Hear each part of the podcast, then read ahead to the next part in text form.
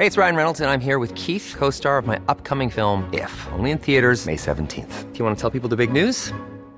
All right, I'll do. Sign up now and you'll get unlimited for $15 a month in six months of Paramount Plus Essential Plan on us. Mintmobile.com slash switch.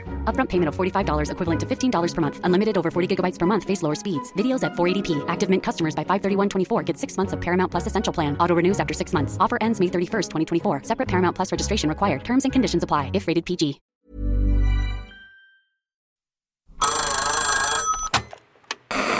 Hola.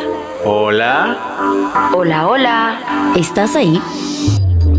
¿Quieres saber lo que está pasando en tu país y en el mundo en pocos minutos? Te lo cuento.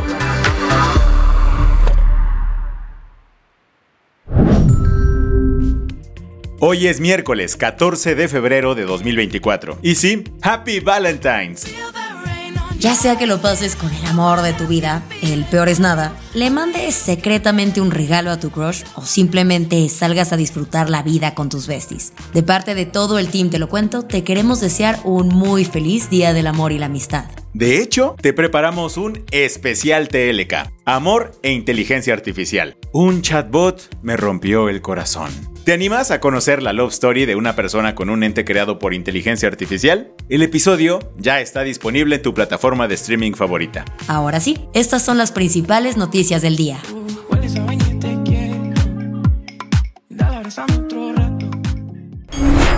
Te lo cuento. Morena está impulsando en la Cámara de Diputados una reforma que cambiaría cómo funciona la Suprema Corte. Esta polémica iniciativa, propuesta por el diputado morenista Juan Ramiro Robledo, busca blindar las reformas impugnadas ante la Suprema Corte de Justicia. En pocas palabras, plantea que el apoyo de solo cuatro de los 11 ministros de la Suprema Corte sea suficiente para declarar válida para siempre una reforma que había sido impugnada. ¿Cómo cambiaría las cosas? Hoy en día se requiere el voto de ocho ministros para declarar una reforma como inconstitucional. Si este número no se alcanza, la ley sigue vigente y puede ser impugnada nuevamente mediante otro amparo. Aquí el tema es que la iniciativa de Morena busca cambiar estas reglas para que, en caso de no obtener la mayoría de ocho votos, la reforma impugnada sea declarada como válida e intocable, o sea, que no pueda regresar a la Corte. La propuesta obviamente causó revuelo entre la oposición, pues implicaría cambios importantes en el tratamiento actual de las reformas. Además, por tratarse de una reforma legal y no constitucional, Morena solo necesita la mayoría simple en el Congreso para aprobarla. Y sí, Cuenta con el número de diputados necesarios para que pase. A quien no le latió ni tantito esto es al coordinador de los diputados del PAN, Jorge Romero, quien señaló que es una iniciativa que destruye la garantía que cualquier ciudadana mexicana o mexicano tiene al ampararse. Tira al suelo el juicio de amparo en este país. Además, explicó que el amparo para toda la gente que podamos alcanzar es una institución de hace siglos, precisamente para que cualquier autoridad, la que sea, que sea, que sea una autoridad, le puedas tú parar el carro y decirle, discúlpame, yo vengo con un juez del poder de la federación a acusar a esta autoridad que está violando mis derechos humanos y que me dé la garantía de que se suspenda en tanto no se resuelva de fondo un acto de autoridad. Por eso, el legislador panista aseguró que su partido no va a permitir que avance esta iniciativa y que, de ser así, la impugnará. El plan inicial de Morena era aplicar un fast track para que la iniciativa se discutiera este jueves. Sin embargo, los coordinadores del PRI, PAN y PRD se pusieron a negociar y lograron posponer la sesión para permitir un análisis más detallado. Eso sí, advirtieron que si los de Morena no cumplen con esto y la votan el jueves, ni de chiste aprobarán una sola de las iniciativas iniciativas del megapaquete de AMLO. A cambio de que se posponga la discusión, la oposición acordó integrar esta reforma al paquetaxo de iniciativas de ley lanzadas por el presidente, junto con la propuesta sobre las 40 horas laborales. Esto elevaría el número total de reformas presidenciales de 20 a 22. ¿Qué más hay? Si creías que el caso del estafador de Tinder estaba heavy, espérate a saber qué está pasando en Colombia. Ni Tinder ni Grindr. La Embajada de Estados Unidos en Colombia ha advertido a sus ciudadanos sobre los riesgos de utilizar aplicaciones de citas en el país sudamericano, debido al aumento de robos y asesinatos a extranjeros, principalmente estadounidenses. Eso se escuchaba a principios de año, luego de que la Embajada de Estados Unidos en Bogotá reportó que ocho ciudadanos estadounidenses murieron en los últimos dos meses del 2023 en Medellín, en casos que involucraron el uso de apps de citas, esto puso en alerta a los extranjeros en la ciudad parcera que tan solo en 2022 atrajo a más de 1.4 millones de visitantes. De hecho, el mes pasado las embajadas de Estados Unidos y Reino Unido sacaron advertencias ante el aumento de muertes relacionadas con dating apps como Tinder, Bumble o Grindr. Sadly, el tema escaló esta última semana, luego de que en los últimos días cinco extranjeros más fueron asesinados. Si el primo de un amigo te pregunta cómo se dan estos casos, te contamos. Se cree que las pandillas locales emplean a mujeres atractivas para atraer a turistas en estas aplicaciones. Una vez en la date, los drogan para robarles dinero o pertenencias. El caso es que en varias situaciones se han reportado muertes por sobredosis de escopolamina. A lo mejor te suena más con su nombre coloquial, aliento del diablo. Federico Gutiérrez, alcalde de Medellín, abordó la situación este lunes. Para frenar el aumento de estos casos, anunció reuniones esta semana con embajadas y representantes de estas plataformas online. La idea es discutir cómo los extranjeros pueden estar mejor protegidos en estas apps. Mientras tanto, Tinder recomendó hacer swipe con precaución, sobre todo este Valentine's Day. Las que tienes que saber. Un tiroteo en una estación del metro de Nueva York el lunes dejó varias víctimas. El incidente ocurrió en la estación Mount Eden, en pleno corazón del Bronx. Inicialmente se informó de seis heridos. También se reveló que uno de ellos, un hombre de 34 años, había muerto tras ser trasladado a un hospital. Sin entrar en detalles, las autoridades indicaron que el shooting no fue aleatorio sino el resultado de una pelea entre un grupo de adolescentes que viajaban en un vagón. Pero tras una declaración ayer del cónsul general de México en Nueva York, Jorge Islas, tenemos más claridad sobre el incidente. La persona que perdió la vida era un mexicano originario de Tehuacán, Puebla, que murió debido a una bala perdida.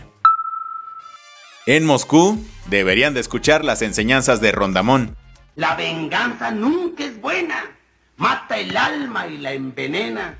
Y es que después de que la Corte Penal Internacional lanzó una orden de aprehensión contra Vladimir Putin hace varios meses, ahora el gobierno ruso intentó dar un contraataque. El Kremlin anunció ayer que Rusia busca la captura de la primera ministra de Estonia, Kaya Kalas. La portavoz del Ministerio de Asuntos Exteriores rusos, María Zakharova, declaró que la mandataria está acusada de destruir monumentos a los soldados soviéticos en Estonia, en referencia a monumentos conmemorativos de la Segunda Guerra Mundial. Otros con órdenes de arresto son el secretario de Estado estonio Taimar Petergop y el ministro de Cultura lituano Simonas Keiris.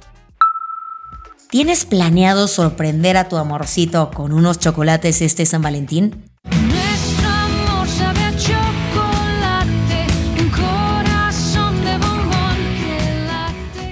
Pues aguas, porque el detallito podría ponerse más cariñoso de lo normal. Esto por el alza de los precios internacionales del cacao, que desde inicio del año pasado se han duplicado.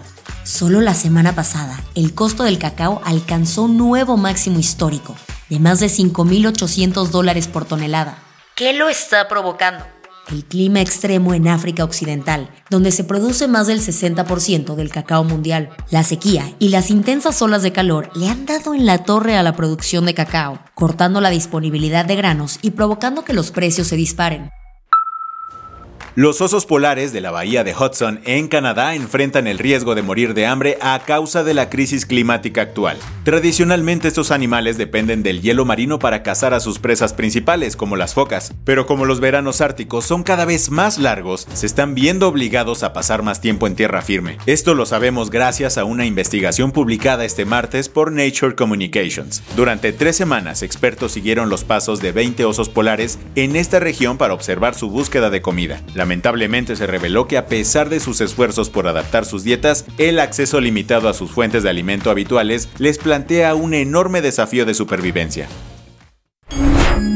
La del vaso medio lleno. Sabemos que la elección presidencial del 2024 será súper importante para México, pero también tendrá un toque especial para más de 15 millones de jóvenes de entre 18 y 24 años que votarán por primera vez. Por eso, un grupo de más de 100 organizaciones de sociedad civil lanzó este martes el concurso hashtag Hablemos de lo que importa. Es momento de hablar de lo que importa. Tus derechos, mis derechos, nuestros derechos. Lo que nos motiva, nos apasiona, nuestras causas. Esta iniciativa, completamente apartidista, está invitando a que jóvenes de entre 18 y 35 años utilicen sus redes sociales para promover la conversación de cara a las elecciones del 2 de junio. La idea es reflexionar sobre temas mega necesarios para las nuevas generaciones e impulsar un voto informado. Si te quieres sumar, checa Hablemos de lo que importa en todas sus redes sociales. Con esto cerramos las noticias más importantes del día. Yo soy Isabel Suárez. Y yo soy Baltasar Tercero. Gracias por acompañarnos hoy en Te lo cuento. Nos escuchamos mañana con tu nuevo Shot de Noticias. Chao.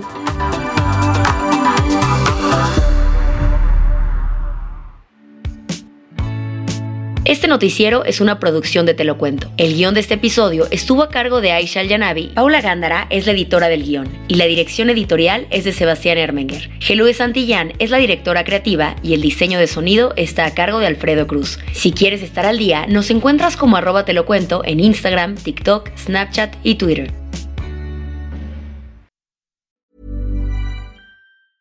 Hey, folks, I'm Mark Marin from the WTF Podcast, and this episode is brought to you by Kleenex Ultra Soft Tissues, your ally to help tackle your allergy symptoms this season. I love the change of seasons, but nobody loves pollen and all those other things floating in the air that make you sneeze during this nice weather. Kleenex Ultra Soft Tissues are hypoallergenic and allergist approved, so fight back against watery eyes and runny noses without worrying about irritating your skin. For this allergy season, grab Kleenex and face allergies head on.